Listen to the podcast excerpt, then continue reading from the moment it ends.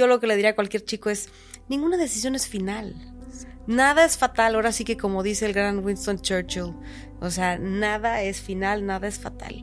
La vida es acerca de, de prueba y error. Entonces voy, pruebo, checo mis premisas, reviso el resultado, nueva estrategia.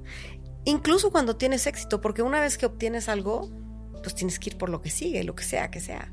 O mantener tu éxito. Disfrutar el camino, ¿no? Claro que disfrutar el camino, porque esa es otra cosa. Tú que hablas de, la felicidad y qué significa eso. O sea, la felicidad es una cosa del presente. No, no, no está hacia allá adelante, ¿no? O sea, voy a... Em, siempre pensamos que es algo que va a suceder. La vida ni es justa, ni es todo el tiempo paz, armonía y alegría. Está llena de complejidades. ¿Cómo te enfrentas a ellos? Es, es lo que determina quién eres tú, mm. determina tu capacidad para ser feliz, determina tu capacidad para tener ese éxito. ¿no?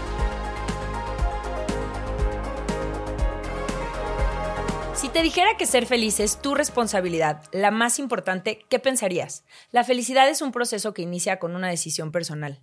Muchísimas gracias por estar aquí. Bienvenido a la segunda temporada del podcast Valentinamente Feliz, éxito versus felicidad. ¿La felicidad es el éxito o el éxito es la felicidad? Como algunos saben, Valentinamente Feliz es un proyecto que promueve la felicidad, esta idea de bienestar de largo plazo, como una responsabilidad personal. Y es por ello que desde distintas plataformas comparto información y herramientas científicas para que puedas aprender y trabajar en construir tu felicidad.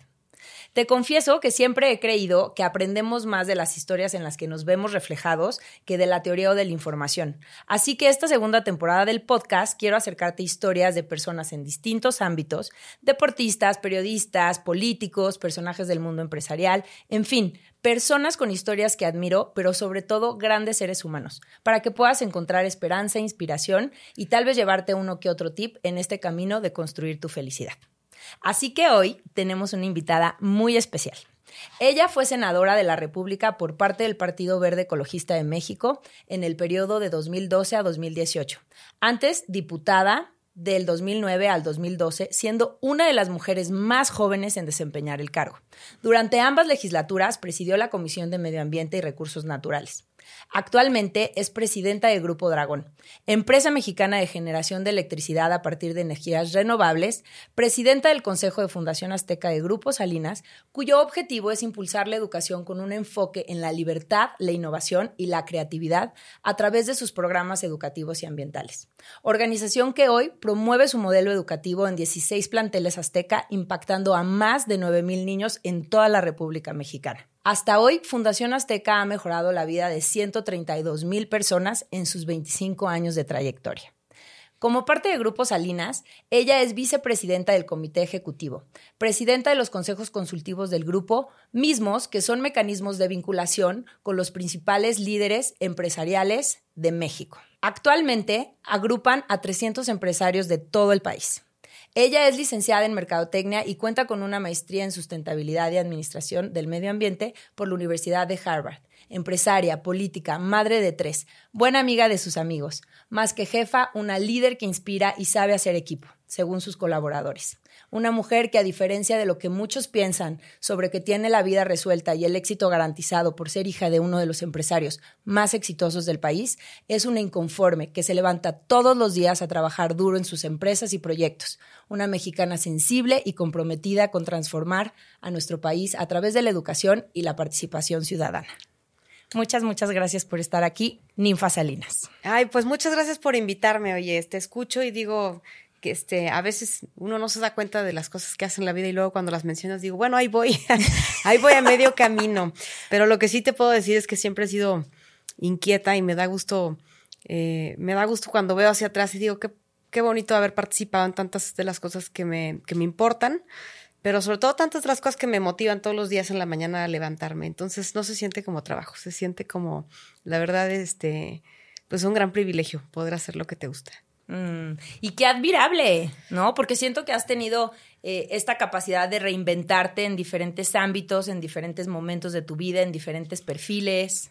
Es curioso porque eso que dices de reinventarte creo que le pasa a casi todo el mundo, o sea, excepto cuando eres, a veces los, los chicos que yo veo que están con una gran eh, preocupación tratando de decidir qué van a hacer, qué van a estudiar, cómo van a elegir una carrera, digo, pues no pasa nada, porque en realidad estudias esa carrera y por lo general este, el, el, camino y la misma senda te va llevando a distintas vetas que nunca te hubieras imaginado.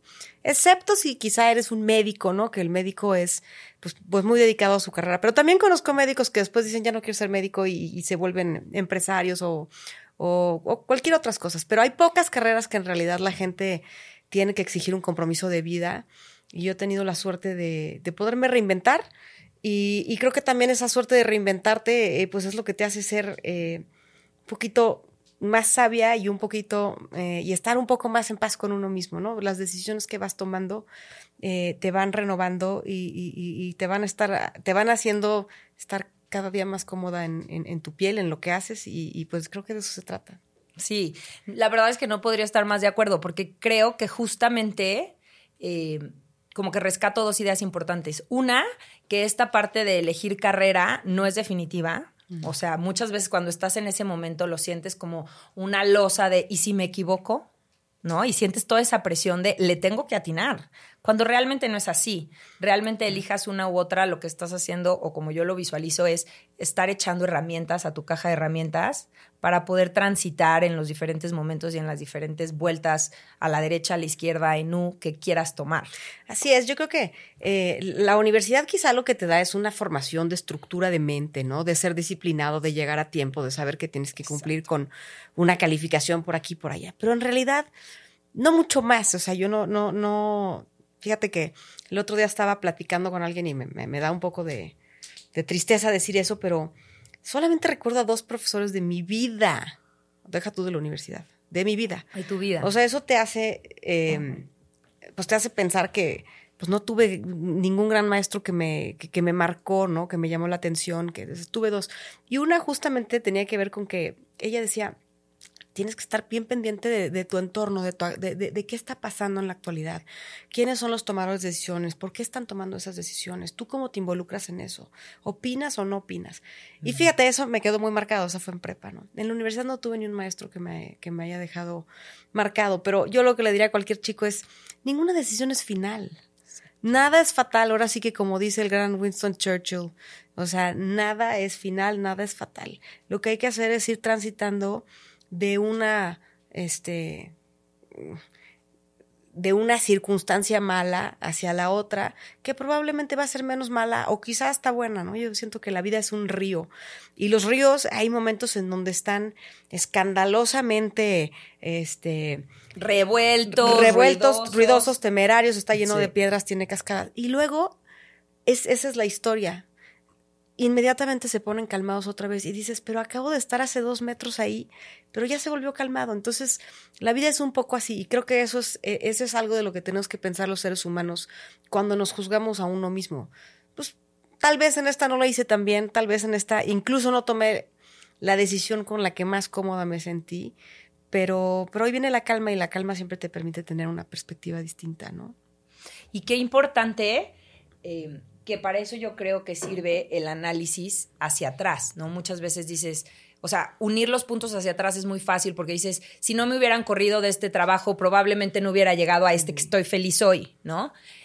Pero cuando lo hacemos hacia adelante, que nos cuesta tanto trabajo confiar y tomar esas decisiones difíciles, creo que es importante pues al menos darle cabida a estos vestigios de siempre es por algo, ¿no? Siempre es por algo, pero yo te diría una cosa más, o sea, le, sumaría a tu, a, tu reflexión. Yo diría que, ¿qué es lo peor que puede pasar?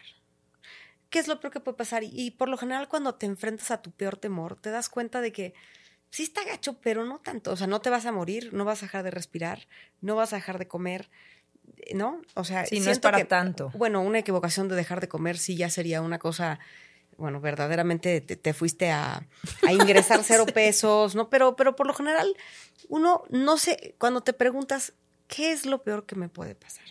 Te das cuenta que, pues sí hay cosas graves, pero, pero no te asusta tanto la decisión. Y yo cada vez que, que, me, que me planteo un proyecto difícil o una circunstancia que me incomoda, que la tengo que hacer, hay cosas que además quieres hacer, otras que te suceden, ¿no? Y otras que, que, pues son un, paso intermedio. Entonces yo siempre me, me, recuerdo a mí misma, oye, ¿qué es lo peor que puede pasar?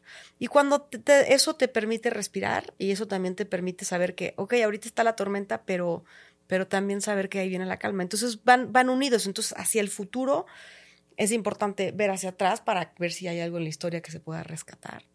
Pero hacia el futuro también decir, bueno, ¿qué es lo peor que puede pasar? Lo vuelvo a intentar. O cambio de ruta, ¿no? Y es un poco, creo que eso es parte de lo que, de, la filosofía de, de, nuestros planteles, de nuestras escuelas. O sea, eh, la vida es acerca de, de prueba y error. Entonces voy, pruebo, checo mis premisas, reviso el resultado, nueva estrategia. Incluso cuando tienes éxito, porque una vez que obtienes algo, pues tienes que ir por lo que sigue, lo que sea que sea, o mantener tu éxito. Entonces, y cuando digo éxito, pues cualquiera que sea el objetivo específico de cada proyecto, ¿no? O sea, no estoy hablando del, objetivo de la vida, sino a lo mejor, pues yo quería lograr que se conectaran punto A y punto B, y ya se conectaron, ¿y ahora qué hago? Entonces creo que sí es importante esa parte de qué es lo peor que puede pasar y entender que la vida es prueba y error. Y creo que eso es algo en donde no seríamos lo que somos sin todo lo que vivimos. Entonces, pues, uno va recalibrando. Disfrutar el camino, ¿no? Claro que disfrutar el camino, porque esa es otra cosa. Tú que hablas de, de, la felicidad y qué significa eso. O sea, la felicidad es una cosa del presente. No, no, no está hacia allá adelante, ¿no? O sea, voy a. Eh, siempre pensamos que es algo que va a suceder.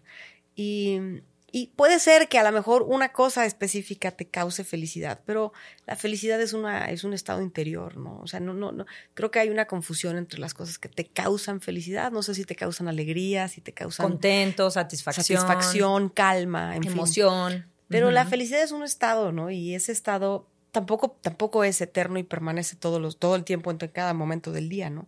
Pero es el presente, eso sí lo sé. La felicidad es el presente y es poder decir, mira qué a gusto estoy aquí, estoy feliz de haber sido invitada y de tener esta mm, charla, o estoy feliz, ¿no? De, de, de, estar aquí con gente inteligente que, que te nutre la vida, en fin, o sea, creo que es una, es un reconocimiento del presente. Desde ahí viene la felicidad. Sí. Y hablando de felicidad, ¿tú te consideras feliz, realmente feliz? Pues creo que es ambicioso decir eso, me considero realmente feliz, pero sí estoy notoriamente feliz en muchos momentos de mi día. Y, lo estoy porque creo que todo eso también se, transmite a todo mi entorno y a todo lo que está alrededor de mí. O sea, cuando tú quieres liderar un proyecto, difícilmente la gente se inspira con un líder que está infeliz, agrio, amargado, quejumbroso, lúgubre, lúgubre ¿no? O sea, entonces yo creo que esas son de las cosas que, que uno debe de, de poder eh, pues tener muy presente qué tipo, o sea, el, nadie se inspira con un líder de esos. Entonces, y el liderazgo, pues es, yo no digo, yo soy la, la, gran líder, yo lo que digo es, pues, en los proyectos que yo lidereo, considero que se trabaja mucho mejor cuando uno está en un estado de felicidad. No sé si soy feliz para toda la vida, pues no, pero trato de serlo. Para mí esa es una, esa es una gran medida de, del éxito de mi vida, es eh, eres feliz o no, porque para eso vivimos, para estar felices, sino para qué, para acumular cosas, yo, yo pienso que no, eh, para acumular experiencias, pero, pero puedes acumular tus experiencias y si no estás en el presente, recordando lo que te dejaron, lo, lo que, la satisfacción que te dio, en fin, el, todo lo que construyó eso, pues debe de, debe de ser eh, algo muy parecido a la felicidad para cada quien. Entonces, yo considero que sí, en, gran, en grandes momentos del día estoy feliz, en la mayoría, y los que no, y hay días que también son malos, pues reconozco que mañana viene otra oportunidad para hacerlo, ¿no? ¿Tú crees que la felicidad es el éxito o el éxito es la felicidad? Eh, yo creo que. Yo creo que el éxito es la felicidad. Porque mm, se parecen un poco, fíjate, o sea que se parecen un poco, creo que tienen una, una diferencia como muy pequeña, pero, ¿cómo puedes considerar éxito si no tienes un componente de bienestar tú interno? Porque las cosas, si me dices, el éxito es lograr un objetivo, no estoy segura, ¿no? Porque por lo general además los vas logrando en tu vida, en la medida que avanzas, pues sí vas teniendo, eh, bueno, Sí, la, la, gente que tiene disciplina, que tiene congruencia, que tiene disposición, tenacidad, efectivamente va construyendo, va, va logrando obtener esos, eh, alcanzar esos objetivos. Pero si no van esos de, de la mano de, de, de, tu desarrollo, de, tu persona, no saben muy bien, no saben muy bien, o sea, o saben durante 50 segundos y se van inmediatamente, al día siguiente no los tienes. Entonces, yo sí creo que se parecen, el éxito es la felicidad, o la felicidad es el éxito, se parecen, pero, pero para mí, pues, no puedes tener éxito si no eres feliz, ¿no? Podrás tener éxito con apellido, éxito económico, ¿no? Éxito, este... Profesional. Em, profesional, empresarial, académico, éxito, no sé. Pero, pero si no va acompañado de eso otro, eh, no, no, yo no sé, para mí no, no, no, sabe a éxito, no sabe éxito. Yo creo que la vida hay que, hay que ser un poco más balanceada y hay que, hay que ser un poco más eh, sensible y, y, percatarse de que eso está en uno, adentro, adentro, ¿no? Entonces yo creo que me parece que el éxito es la felicidad. Oye, cuando eh, muchas veces hablamos, o sea, hablando de que la vida es este camino y este proceso, ¿no? Que vas alcanzando eh, ciertas cosas o ciertas metas. Eh, ¿Tú te sientes responsable y creadora de, de, tu vida, de tu presente? ¿O crees que hay por ahí un ingrediente de destino, de suerte? No, yo creo que, eh, eh, bueno, más bien te diría, sí creo que hay un componente de suerte, pero yo soy creadora del 90% de las cosas que me mm. pasan. O sea, como como esa, esa frase que no me acuerdo exactamente cómo va, ¿no? Pero que a la gente que se levanta temprano le va bien. Mm. Y se refiere a, a, a, la gente que tiene, lo que te acabo de decir, disciplina, tenacidad, compromiso, dedicación. O sea, por fuerza te va a ir bien. Eh, claro, hay, hay, hay, hay, un componente de éxito que es que pasan cosas inesperadas, ¿no? O sea, por ejemplo, si yo quise poner un negocio, ya lo había pensado, estaba padrísimo, me cayó la pandemia, no pude abrir mi negocio, estaba toda la ciudad cerrada. Bueno, pues es un componente de suerte, ¿no? Pero me gusta mucho leer el pensamiento de los estoicos que, que, que, creo que tienen muchas cosas de qué aprenderles y siempre dicen, o sea, no hay que preocuparse por las cosas que uno no puede controlar.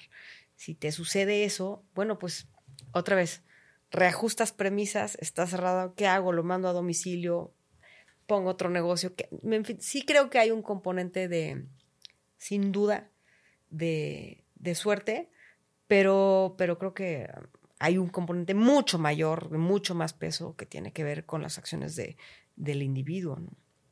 Sí, estoy de acuerdo. Y, y, mm, por ejemplo, hablando de esto que, que decíamos de, pues sí, a veces es un tema de suerte y las cosas no salen como tú crees.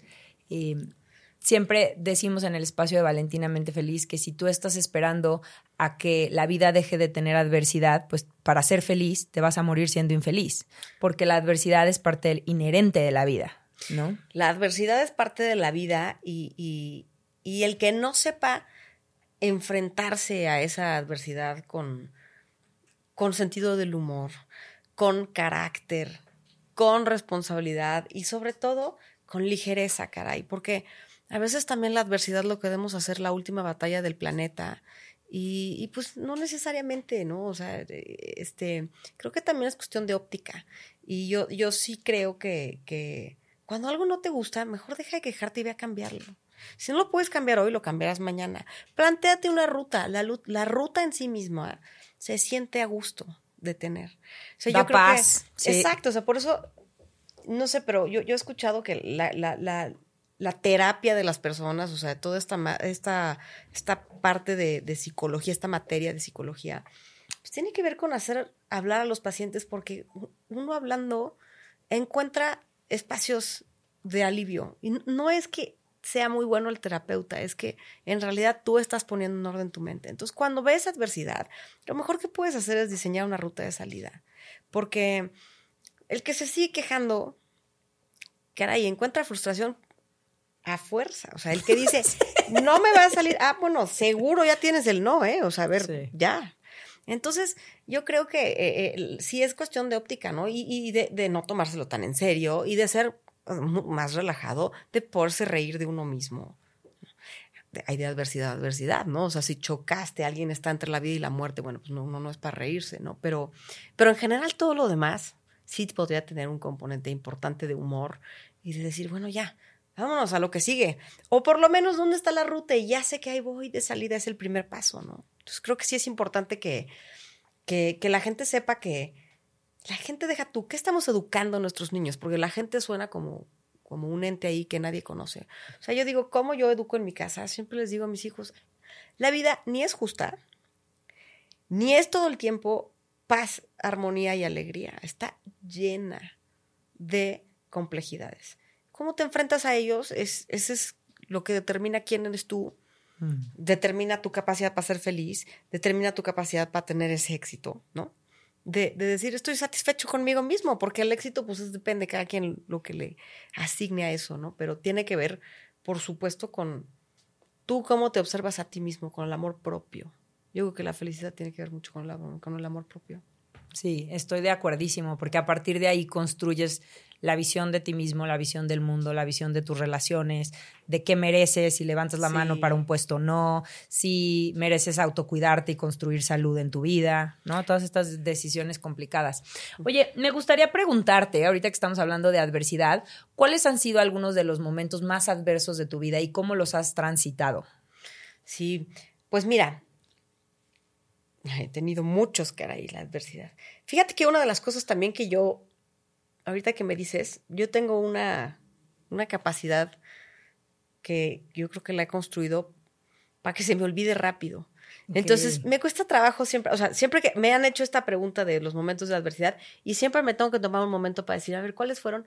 Porque, porque creo que también es parte de soltarlo, ¿no? O sea, no te puede estar definiendo esa adversidad. Yo creo que la adversidad simplemente es un incentivo nomás para ir para, para un rumbo mejor. Pero te diría que yo me, o sea, un momento súper adverso para mí, muy complejo, fue cuando en, lo, en la vida profesional, por ejemplo, yo decidí iniciar esta compañía de energía renovable. Y claro, eh, todo, era, todo era nuevo, todo era difícil, tuve que estudiar mucho, convencer todo un equipo de gentes capaces y y pues, y, gente talentosa que, que, viniera a acompañarme. Eso no es fácil, ¿no? hola, aquí estoy yo, ¿tú qué sabes de eso? No? La verdad es que yo no, no, eso no fue lo que estudié precisamente en la carrera. Y empezamos, eh, pusimos un parque eólico que salió todo padrísimo, entonces, pues, check, podríamos decir que se logró el objetivo. Segundo, hicimos un parque, un parque geotérmico, que es encontrar energía abajo de la Tierra, ¿no? Entonces, perforar grandes distancias para encontrar un calor, pero ese calor tiene que tener agua, porque si no nos sale vapor que mueva la turbina. Bueno. Entonces perforé el primer pozo, cada pozo, no, les quiero decir lo que cuesta, pero muchísimo. Y salió bien. Entonces parecía que todo iba... Todo era fácil, por ahí era. Y de repente que me salen cuatro pozos al hilo malos. Entonces yo estaba en un momento trágico porque no le podía hacer frente a la deuda del banco, porque no entendíamos bien geológicamente, o sea, es un proyecto completamente fallido, entonces hay que cerrarlo y hay que asumir la consecuencia de eso. O le sigues poniendo incansablemente. Este, tuve que dejar ir pues a más de la mitad de la gente de la compañía. Eh, o sea, un momento muy feo, ¿no? Porque tú en ese momento piensas que eres un fracaso. Eres un fracaso para todo. Soy una mala empresaria, soy un fracaso como líder, soy un fracaso como, como para poder, digamos, realizar este, con éxito esa, eh, las oportunidades que te ofrece la vida. Entonces, y me vas a decir, bueno, pues es una cosa profesional, sí, pero para mí era un momento en donde yo ahí estaba casi segura que, que, yo nunca iba a salir de esto, que nadie iba a querer volver a trabajar conmigo, que ningún banco iba a tener confianza en ningún proyecto que yo presentara, ¿no? Y, y mi creencia en mí misma, de poder resolver problemas, de poder eh, pues darle salida a, esa adversidad. Entonces, este, ese fue para mí un momento muy complejo. Eh, otro, otro momento muy complejo que, que, me tocó la vida es, yo conocí el suicidio porque tenía una mejor amiga, pero mejor amiga, o sea, de, estas personas que, que, realmente son parte de, de, tu familia, de tu casa, de tu, no, no hacia alguien que ves de vez en cuando, ¿no? Sino realmente... Sí, una hermana que elegiste.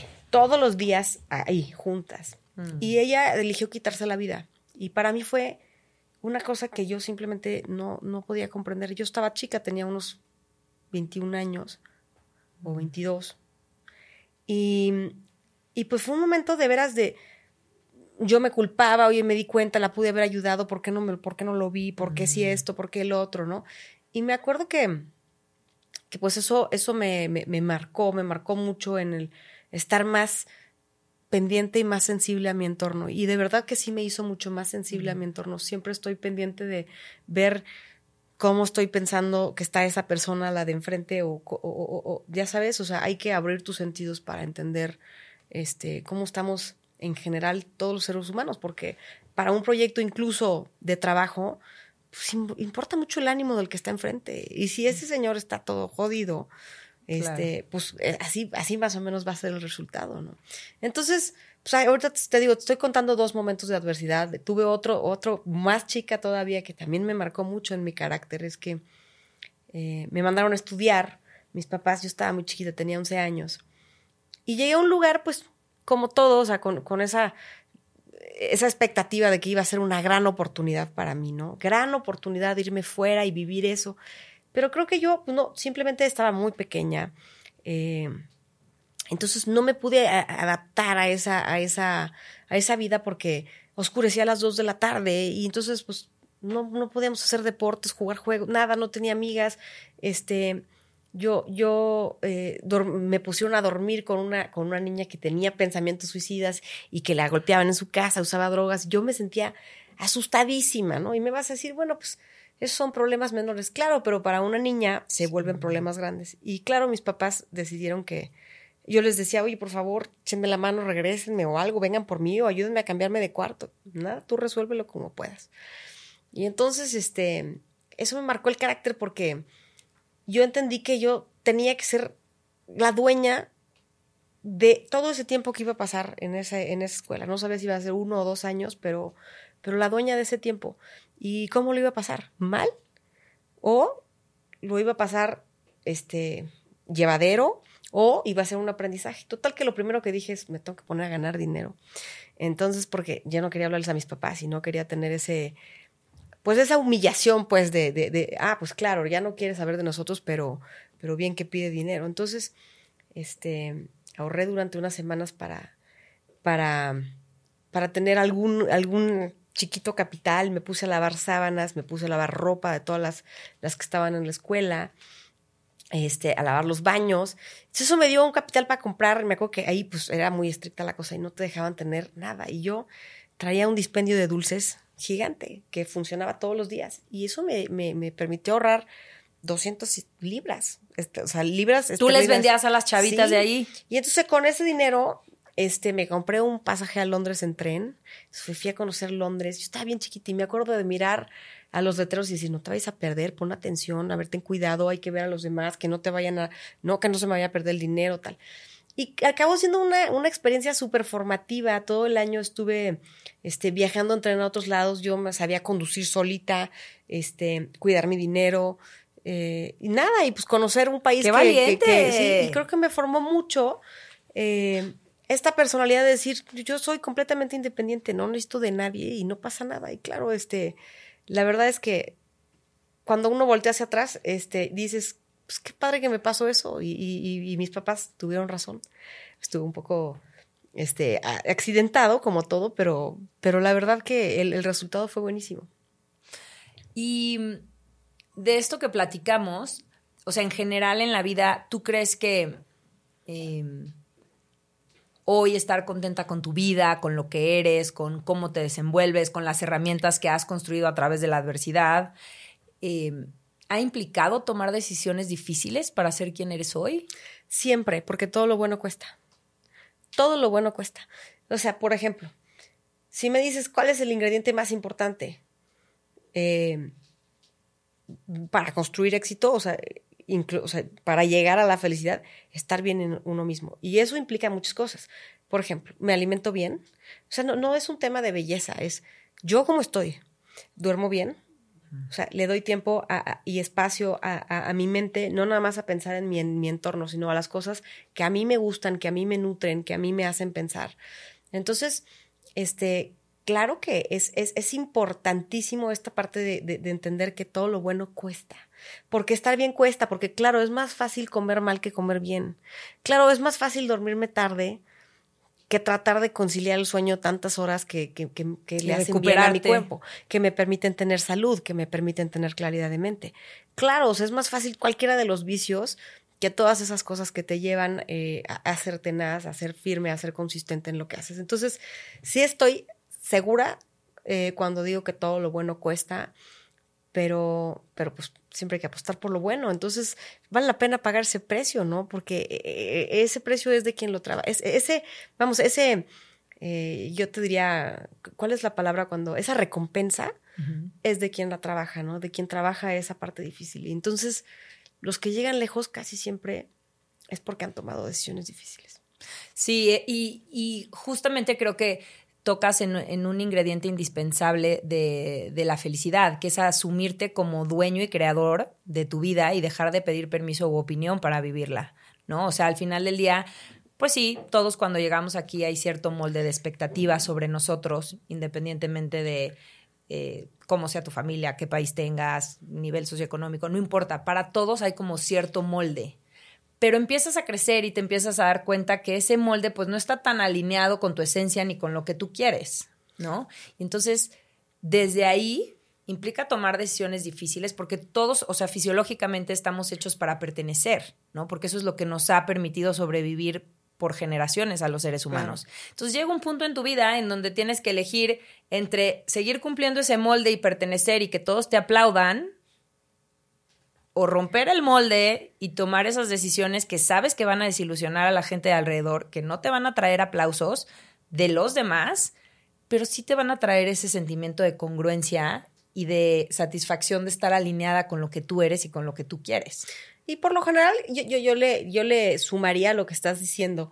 Te van a traer ese sentimiento de, esa satisfacción, de congruencia, pero además, por lo general, alguien que, que de verdad te quiere, sabe que cuando, cuando, está, cuando creciste, cuando te estiraste, o sea, poca gente no, no, no está feliz por ti. Entonces yo también pienso que en eso de, de pertenecer con los demás es, es, una cosa momentánea, porque la gente que realmente te quiere se puede disgustar con una decisión tuya o puede estar en contra, pero, pero cuando alguien tiene un cariño genuino, por lo general se pone contento con ese resultado que, que es que creciste, que floreciste, te desenvolviste y, te convertiste en, algo más robusto, ¿no? Más completo. Entonces, también hay que poner eso en, perspectiva. Claro que siempre es difícil lidiar con el, con el qué dirán o qué pienso que yo, que los otros están pensando de mí. Pero, a pesar de que importa, eh, creo que la gente que vale la pena siempre le va a dar gusto cuando hace algo bueno por ti. Y, eso se decanta casi de manera inmediata. O sea, los pleitos duran bien poquito. Sí, y, sabes que ahorita se me viene a la mente esta idea de escoge tu difícil, ¿no?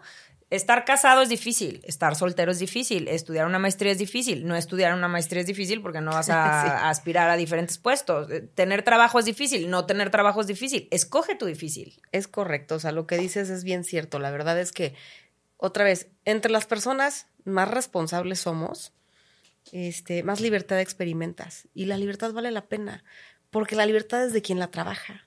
Entonces, ser libre para, para decidir ir para allá, para decidir pensar así, para decidir juntarte con estos, para decidir actuar de esta manera, vale la pena.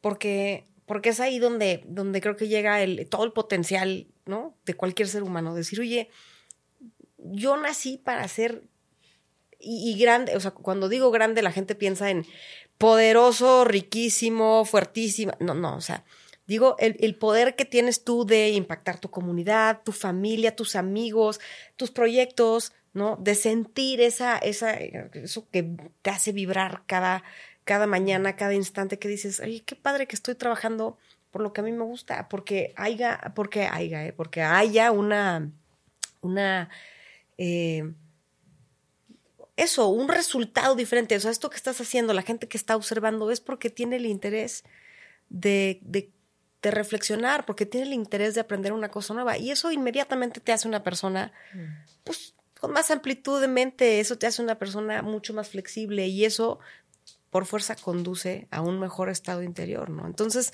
eso, todo lo que, lo que hacemos creo que tiene que ver con que queremos impactar a nuestra comunidad y nadie lo estamos haciendo por molestar a los demás, ni los demás por molestarnos a nosotros, simplemente a veces este, las diferencias cuestan y lo que tenemos que saber es que son momentáneas y la gente que realmente te quiere inmediatamente se va a poner feliz por lo que lograste, ¿no?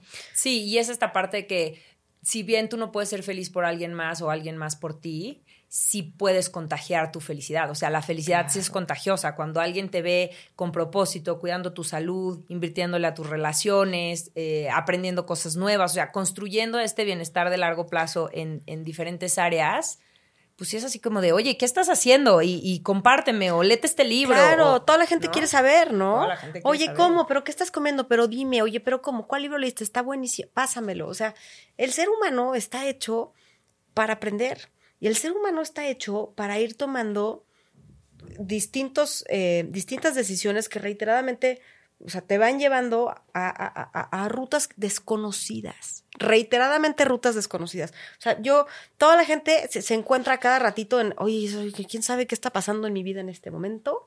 No sé bien para dónde voy, pero luego al ratito te aparece ahí, luego, luego la luz y dices, ah, pues sí, estuvo bueno, ¿no? O sea, yo, yo te diría que, no sé, cómo, cuál sea la percepción de, del mundo sobre mí, pero dejó de importarme porque siempre era, o sea, siempre estaba así, demasiado, ahorita que decías de la Cámara de Diputados, la Cámara de Senadores, todos decían, oye, ¿tú por qué estás aquí? Estás demasiado güerita, estás demasiado chaparrita, tienes un papá de estas características o de otras estudias, eso no te hace estar aquí, no, no, no debes estar aquí. Pues yo soy igual de mexicana que todos los que están aquí. Y, quiero estar aquí. Claro, y tengo el mismo derecho a participar en el diseño del país que quiero que todos los demás. Y esta parte de, oye, yo quiero ser lo que a mí me haga feliz, no lo que a ustedes les haga feliz, ¿no? Entonces, esa parte creo que es, bien importante de, eh, de, comprender que mm, yo no nací así, o sea, me fui haciendo y eso es a lo que iba. Cuando tenía 13 años quería hacer una cosa y cuando tenía 20 otra cosa y cuando tenía 25 otra y luego 32 otra y hoy que tengo 42 otra.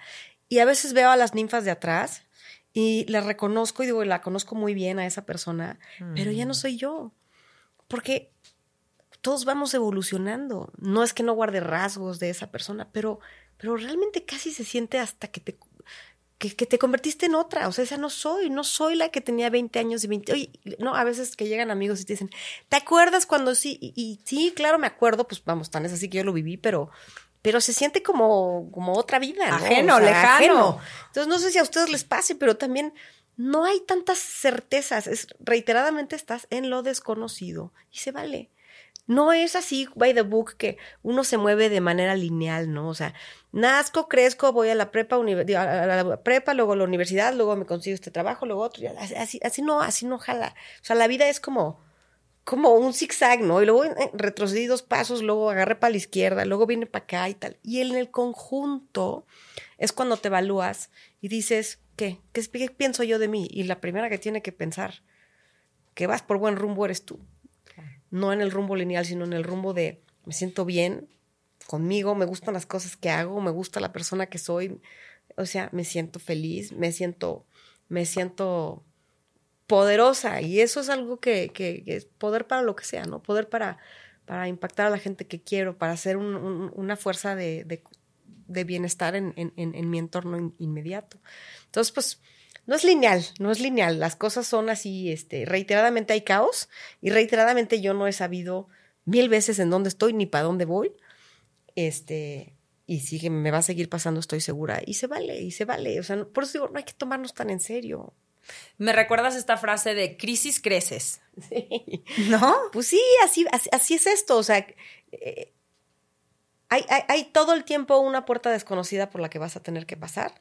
Y lo único que, que, yo le podría dar de consejo a cualquier, mucha gente me dice, oye, desde, la, desde tu perspectiva de mujer o desde tu perspectiva de empresaria, desde cualquier perspectiva, el caos es a lo que tiende el mundo, es la primera ley de la termodinámica, la segunda ley de la termodinámica, pero más allá de eso, el caos hay que vivirlo y ya, pues nada, pues ¿qué, puede pasar? Pues nada, pues mañana vemos qué pasa cuando ya se le quita el caos o me tranquilizo y digo, mm, ya sé, ya lo he vivido antes, calma, Después reajustamos, reajustamos, reajustamos, reajustamos. Pero, pero cuando la gente está así paralizada por el caos, tiende a tomar malas decisiones, ¿no? El miedo no es un buen consejero. Sí, el miedo no es un buen consejero. Y fíjate que justamente ahorita me gustaría que, que mm, platicáramos un poco de, del miedo y de la valentía, ¿no? Porque muchas veces creemos que el valiente es el que no siente miedo, cuando en realidad el valiente es el que avanza en congruencia consigo mismo a pesar de sentir miedo. Agarra el miedo de la mano, lo ve a los ojos, se lo echa a la mochila, pero hace las cosas. Pero ese miedo está ahí, ¿no? Entonces, muchas veces cuando hablamos de construir bienestar, sea espiritual, físico, intelectual, en las relaciones, lo que sea, eh, yo siento que el detonador de esas decisiones que te impulsa a hacer un esfuerzo consciente e intencional para construir bienestar de X tipo es la valentía, ¿no? Es conectar con esa fuerza de decir, pues sí me da miedo, pero ahí voy. Ahí voy. Sabes, yo, yo, yo pienso que estoy de acuerdo contigo en lo que dices. Y, creo que la valentía también es un componente de asomarte a la ventana. O sea, el miedo, si lo pudiera describir eh, como tangibilizándolo, es una ventana a la que te asomas y, está todo lo que te causa pánico, ¿no? Pero es muy curioso porque una vez que la ves, pues ya está ahí, ya la visualizaste. ¿Qué más puede estar? O sea, puede salir un cocodrilo más, puede salir un alacrán más, puede salir un asesino más, o sea, no sé. Ya lo visualizaste y ese es el primer paso para decir, ok, a pesar de esto, voy a salir de este, de este calabozo en el que estoy. Y entonces empiezas a pensar en rutas. Entonces yo creo que la valentía es, como bien dices, a pesar del miedo a actuar, pero la valentía es actuar para cambiar lo que no te gusta. Actuar, y claro, oye, va a ser difícil, pues sí, ¿verdad? Nadie te va a dar la llavecita para que te salgas del calabozo, o sea, pues vas a tener que pelear, ¿no? Vas a tener que pensar y sacarte de, de, de, de tu zona esa de, de, confort y nomás este, estar Ven cómo es un inconforme. Exactamente, o sea, esa, eso creo que es la valentía, es hacer, a pesar de todo lo que se ve adverso, a pesar de todo el miedo que te da, tomar la decisión de activarte en favor de cambiar lo que, no, lo que no está bien, lo que no está bien para ti, lo que no está bien de tu mundo, lo que no está bien de tus hijos. Y luego te das cuenta que hay cosas, ahorita dije de mis hijos y me corrijo yo solita, pues uno no los puede estar corrigiendo la vida a ellos, ¿no? Son seres independientes. Entonces también esas personas que dicen es que estoy miserable porque fulano de tal es así. Oye, valiente es aceptar que fulano de tal es así y a pesar de esa existencia hay dos decisiones. ¿Te quieres seguir llevando con fulano de tal? Ya, deja de quejarte y deja de sufrir. O sé valiente también, con misma valentía, y decir, ya no me conviene fulano de tal, no va con mis principios, con mis valores y tomo otra ruta. Y entonces ya fulano de tal no va a estar dentro de tu vida. Y, a esas cosas me refiero cuando, cuando hablamos de valentía, casi siempre tiene que ver con tomar acción, porque la valentía no es una cosa interior. La valentía es una cosa que es externa. Sí. En tu actuar. Sí. Es hacer. Sí, es hacer. Si no va acompañado de la acción, no hay valentía. No hay valentía. Sí. sí. ¿Qué te da miedo? lo primero es que mis hijos, fíjate, como ahí sí ese es el prisma el más importante. yo creo que el rol más importante eh, de mi vida pues ha sido ser madre, ¿no? Y a veces veo y pienso, o sea, veo sus sufrimientos, sus angustias, tan chiquitos todavía, pero a veces uno de mis miedos más grandes es que ellos no puedan ser felices, que no mm. encuentren eso que los hace brillar, que, que no mm. encuentren aquella actividad con la que ellos se sientan cómodos, para, para, para hacer un... Expandirse. Y, mm. eso me da miedo, o sea, me da miedo que, que, cada uno tiene sus diferentes personalidades, ¿no? Pero, pero sí, me da miedo cuando, cuando a veces los veo que no salen de, de, es que yo quiero que el mundo sea de esta manera, de esta manera, de esta manera, y digo, es que eso es ser una víctima. Mm. Necesitas pasar de la víctima a la acción. Eso es hacerse responsable. ¿no? Entonces tiene como, como dos caras la moneda. Eso me da mucho miedo que no, que no, porque claro, pues son las personas que yo más quiero. Este, me da miedo mm, cada proyecto que emprendo, por supuesto, eh, la noción de, la, noción de que el empresario es un administrador del riesgo. Y entonces en esa administración del riesgo, pues hay proyectos en donde le pones mucho de tu capital, que también tiene que ver con el bienestar pues, del hogar, de la casa, de tal. Entonces, siempre, hay, siempre tengo proyectos que, que me preocupan muchísimo y me da miedo que vaya a perder todo, o sea, ¿sabes? Me da miedo que vaya a dejar a tanta gente sin trabajo si no lo hago bien, o sea, y otra vez, más que el fracaso per se es las consecuencias de ese fracaso. Estoy segura que va a haber un aprendizaje, pero siempre como empresario es muy duro, es muy duro porque, porque mucha gente se sube a bordo contigo y porque además hay una, una consecuencia económica dura, dependiendo qué tan dura sea para ti, ¿no? Hay gente que dice, bueno, pues si yo invierto nada más el 2% de mi capital, pues no me siento, no me siento incómodo. Pero si estás, si estás, depende del porcentaje, ¿no? Y cuando le pones mucho, este, tiene consecuencias tremendas. Y no es la pérdida del capital, sino la consecuencia de.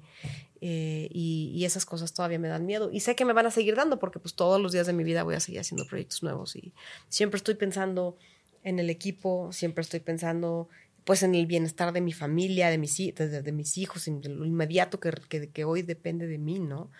Este, esas cosas me dan miedo todavía. Y, eh, perdón que te interrumpa, pero aquí creo que tocas un punto súper, súper interesante y que me gustaría que compartieras con todos, porque muchas veces de aquí afuera está esa percepción de, ay, por favor, o sea, si fracasa tu proyecto, pues obviamente va a llegar tu papá y te va a rescatar, o sea, tú la tienes garantizada, ¿no? Y, y, y a mí me interesa mucho que compartas la realidad en cuanto a eso, porque las personas que, que, te conocemos, pues sabemos que, que, no es así, ¿no? Y que, y que son dos cosas separadas. Fíjate que eso ese, para aquellos que no me conocen, este, yo tengo un papá que es, eh, me dio un regalo muy grande desde niña y me dijo, tú eres responsable de tu propio destino. O sea, si a ti te vuelves drogadicta, te meten a la cárcel, qué lástima que hayas decidido eso para ti. No es mi responsabilidad en tú, en quién te conviertas. Y con eso, obviamente, iba acompañado este, el yo no soy responsable económicamente de ti. Entonces, la gente que, que no me conoce no sabe eso, pero pues, por supuesto que la estabilidad económica es importante para una familia, ¿no? O sea, yo que soy una mujer, o sea, yo, yo, este, estoy divorciada del papá de, de, de, mis hijos, o sea, yo me cuido a mí, me cuido, cuido a mis hijos, cuido mi entorno, y no, no estoy refiriéndome a que él no vaya a ser responsable o no, pero, pero simplemente pues yo no, no le ando cargando todas mis, mis, eh, mis responsabilidades. Tus, las consecuencias de tus decisiones. A los demás, ¿verdad? Claro. Entonces, este, o sea, yo, yo tengo una pareja que me apoya, que me quiere, que me... Pero claro, tampoco es responsabilidad de él. Entonces, sí es importante entender que eh, la independencia económica, o sea, si yo te diría de las cosas que me dan miedo, así como te dije, que mis hijos puedan ser felices, que encuentren aquello que les apasiona y les gusta y puedan encontrar una ruta de desarrollo en, su mente, en, lo profesional, en todo. Que mis hijas, una de las cosas que siempre les enseño es, hay que ser económicamente independientes. Especialmente consejo para las mujeres que están escuchando. Porque, claro, sí asusta muchísimo hacer cosas, pero asusta más no tener nada. Entonces hay que intentarlo una y otra vez, continuamente, porque uno no puede estar dependiendo de nadie, de nadie. Y eso sí, sí todavía me genera miedos y yo creo que me generará miedos pues hasta el fin de mi vida, ¿no? A menos de que, este, no sé, las cosas, no sé cómo vayan a cambiar de eso, pero, pero sí, esa, esa necesidad de hacerme responsable por mí, los míos, todo lo que me pase y tener la satisfacción de hacer las cosas que me gusta hacer, ¿no? Y pues para eso también tienes que tener un colchón de este lado y medir tus riesgos. Y eso da miedo en serio. Pero yo sí creo que es el mejor consejo para una mujer. Siempre buscar tu independencia económica, siempre, porque eso te da pauta para creer en ti, para saber que eres capaz, para tener amor propio, para saber que te enorgulleces de algo y no necesitas que nadie te diga. Hasta para relacionarte con tu pareja desde otro lugar, ¿no? No desde el te necesito, sino el quiero estar contigo. no necesito estar contigo. claro que sí. Entonces, eso pues siempre es una constante en la vida de todos. O sea, me queda claro que es una constante en general en la vida de todos, pero particularmente en México, que es una sociedad en donde todavía hay algunas mujeres este, que no tienen esa independencia económica y que quizá no las han educado así o tienen la facilidad de no serlo. Aunque tengas la facilidad, caray, hay que ir a, hay, que ir a, porque, porque hay que ir a conseguirlo, porque eso de veras te da toda una nueva perspectiva de relación con tu pareja, con los demás, con tus hijos, contigo, de creencia en ti, amor propio, todas muchas cosas, ¿no? ¿De qué te sientes orgullosa de ti? Pues mira, de lo que más orgullosa me siento es esta, de mi capacidad de reinventarme siempre, Carrie, porque de veras, o sea, he sido de todo, de todo, de todo, a veces hasta veo hacia atrás y me río de tanta cosa que, que ha sucedido, pero, pero sí creo que tengo una capacidad impresionante, o sea, muy, muy buena para reinventarme, eso me siento muy orgullosa. Fíjate que también otra cosa que me siento muy orgullosa es que, como que lo que te dije hace rato, yo, yo amplié mi, mi mi, manera de observar, la manera de, estar conscientes de las cosas que no son verbales, ¿no? De, de, cómo, o sea, esta sensibilidad acerca de los demás y del mundo, ¿no? De entender que me está diciendo eso o, o, a lo mejor dijo esa palabra, pero no necesariamente se refiere a eso. O sea, todo esto que es como intuición, hay gente que llama intuición, pero no me refiero a soy una bruja, ¿no? O sea, la intuición de, de, de veras, de poder analizar y decir, sí estaba eso, pero esta otra cosa no me checa, entonces quizá más bien iba por acá. Y por lo general me ha resultado que mi intuición es buena. Me siento muy orgullosa de eso porque tiene que ver con mi capacidad de observar el mundo alrededor de mí, mi capacidad de empatía con los que están enfrente y creo que eso abre muchas puertas y me, ha abierto muchas puertas en la vida. Y otra cosa de la cual me siento muy orgullosa es que yo hice una transición bien importante hace como como cinco años, en donde yo siempre me comportaba en un mundo de hombres, o sea, en, mi entorno laboral había puros hombres, y yo quería como adquirir esas, esas, este, cualidades muy masculinas y comportarte de esa forma. Y fíjate que entendí que, que no, no es así, o sea, yo soy mujer, la feminidad tiene un montón de beneficios que abren un montón de puertas, por ejemplo, la intuición. O sea, sí creo que no estoy diciendo que ningún hombre vaya a no tener intuición. estoy diciendo que sea, se, vamos, la mujer siempre está más pendiente de su entorno porque pues, porque ahí está, pues desde la casa cuidando, y ya te pasaron al hermano, y o sea, siempre estamos pendientes de los demás. Las mujeres estamos pendientes de los demás de una manera distinta, ¿no? Forma, Por otro lado, la mujer obviamente siempre tiene que tener mucha más mano izquierda, porque no tenemos la fuerza física.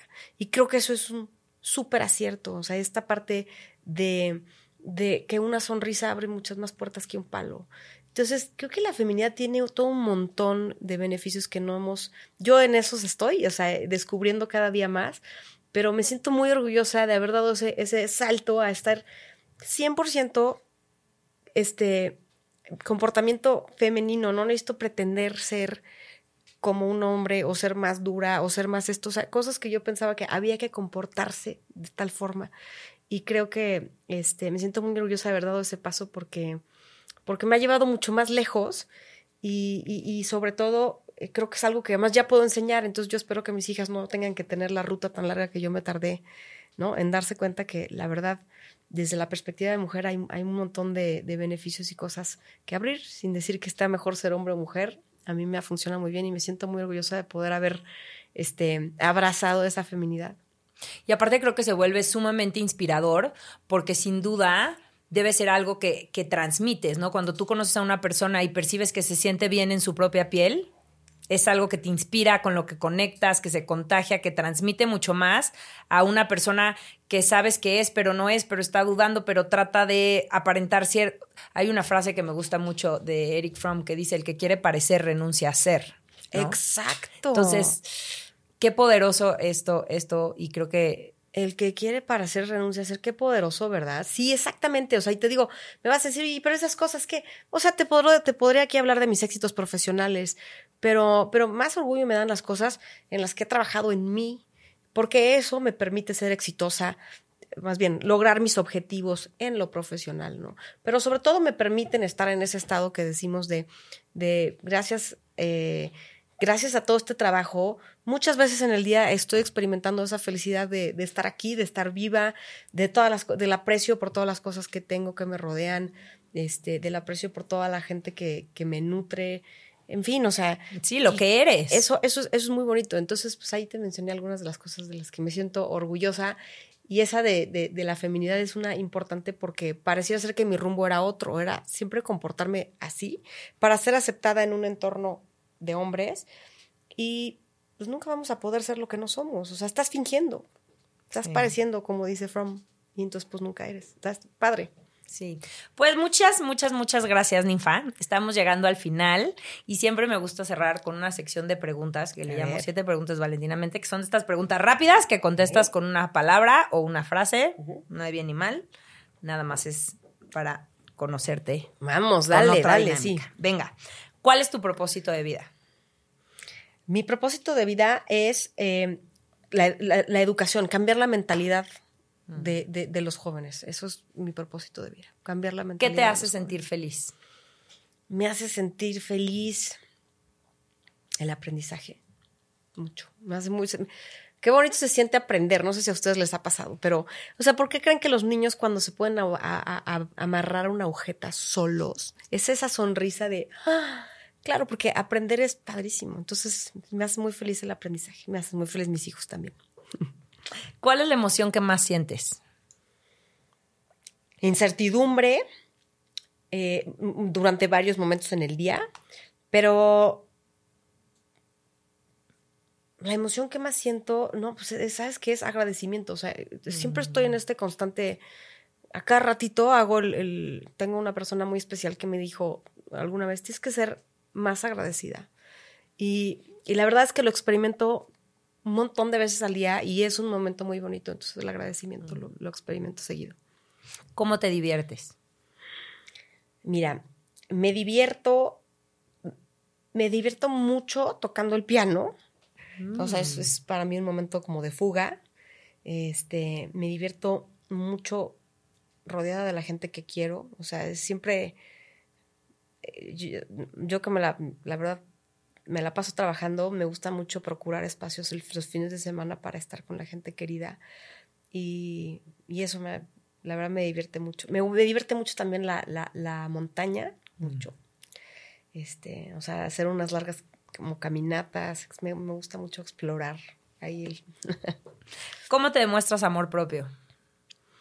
Me demuestro amor propio, uno, haciendo ejercicio porque lo odio, o sea, no sé cuántas personas hay en la vida que digan, o sea, yo lo hago todos los días, pero lo hago porque estoy segura de que es algo bueno para mí, ¿no? Y claro, pues es mejor quedarte en la cama y dormir un ratito más, pero pues así, esa es una manera muy importante de demostrar mi amor propio. Y la otra es que cuando me veo al espejo y empieza mi mente, híjole, se te ve horrible tal, inmediatamente me corrijo. Mm. No siempre lo logro, porque a veces sigo diciendo, qué fea me veo, estoy muy gorda hoy, tal, no se me ve bien esto, pero, pero es importante corregirlo y que esté aquí tu otro yo diciendo, oye, no te estés diciendo esas cosas. Y creo que como mujer, no sé a las demás mujeres si les haya pasado, pero es frecuente porque uno se ve al espejo, pues por lo menos una vez al día en las mañanas y hay que ser más apapachadora con uno mismo, ¿no? Sí, qué lindo. Me recuerdas eh, en una ocasión eh, una chava me decía, yo no me atrevería a hablarle a nadie como me hablo a mí. Qué ¿no? duro, ¿verdad? Qué duro. Y qué común, Sí. ¿no? Entonces, siempre hacer esa reflexión de si alguien más te hablara como tú te hablas, ¿seguirías siendo su amiga? No, no, no. Está tremendo eso, tremendo eso. Y creo que al espejo es la forma más este, evidente de mostrarte amor propio, ¿no? ¿Cuál es el acto de generosidad que más valoras? La honestidad.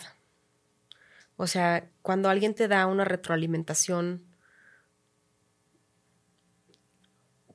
desde lo constructivo, es decir, es difícil ser honesto, ¿no? Nunca, nunca les ha pasado, a mi hija le pasa todo el tiempo. Tengo una hija que todo el tiempo le pasa, o sea, no le gusta algo o le parece, o sea, alguien le pregunta, oye, ¿qué me, este, te gusta esto? Y ella, ya sabes, como niño eh, es bien fácil caer en la complacencia. Entonces yo creo que la generosidad también involucra mucho el poder dar una opinión objetiva en, en aras de construir. Uh -huh. Y eso la verdad me parece muy generoso porque es muy difícil para el quien lo está dando. Es muy difícil para quien lo está dando. Sí. ¿Qué, ¿Qué es lo que más le agradeces a la vida? Ay, pues... Pues la verdad es que tengo, tengo una vida llena de energía, o sea, nunca, nunca se me agotan las energías y eso la verdad es que es algo por lo que agradezco. O sea, siempre encuentro la manera de que al día siguiente me salen más.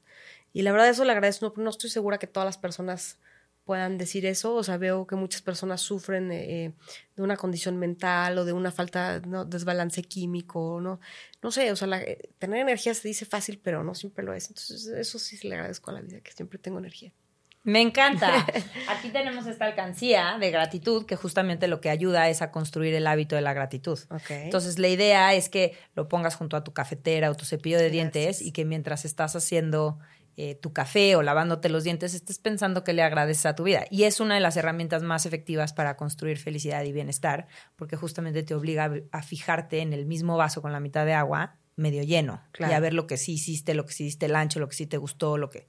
Entonces, te vamos a pedir que mientras yo cierro el programa, nos escribas aquí tres cosas por las que das gracias y las eches en la cajita. Espero que esta información te haya gustado, pero sobre todo que te haya servido. Ojalá haya despertado en ti las ganas de elegir por y para ti, de retomar tu poder de construir tu mejor versión y de responsabilizarte con hechos de tu felicidad para trabajar todos los días en ella. Si crees que esta información es valiosa y puede servirle a alguien que conoces, compártela y así nos estarás ayudando a acelerar esta revolución de felicidad y de amor propio. Suscríbete al canal de YouTube, comenta, comparte y si tienes alguna duda o quieres profundizar, siempre puedes encontrarme en mis redes sociales como arroba valentinamente-feliz en Instagram, en YouTube, eh, Facebook, TikTok o en mi página de internet. Gracias, gracias, gracias por compartir conmigo lo más valioso que tienes, que es tu tiempo. Hasta pronto, nos seguimos escuchando y recuerda que ser feliz es tu responsabilidad. Construyela.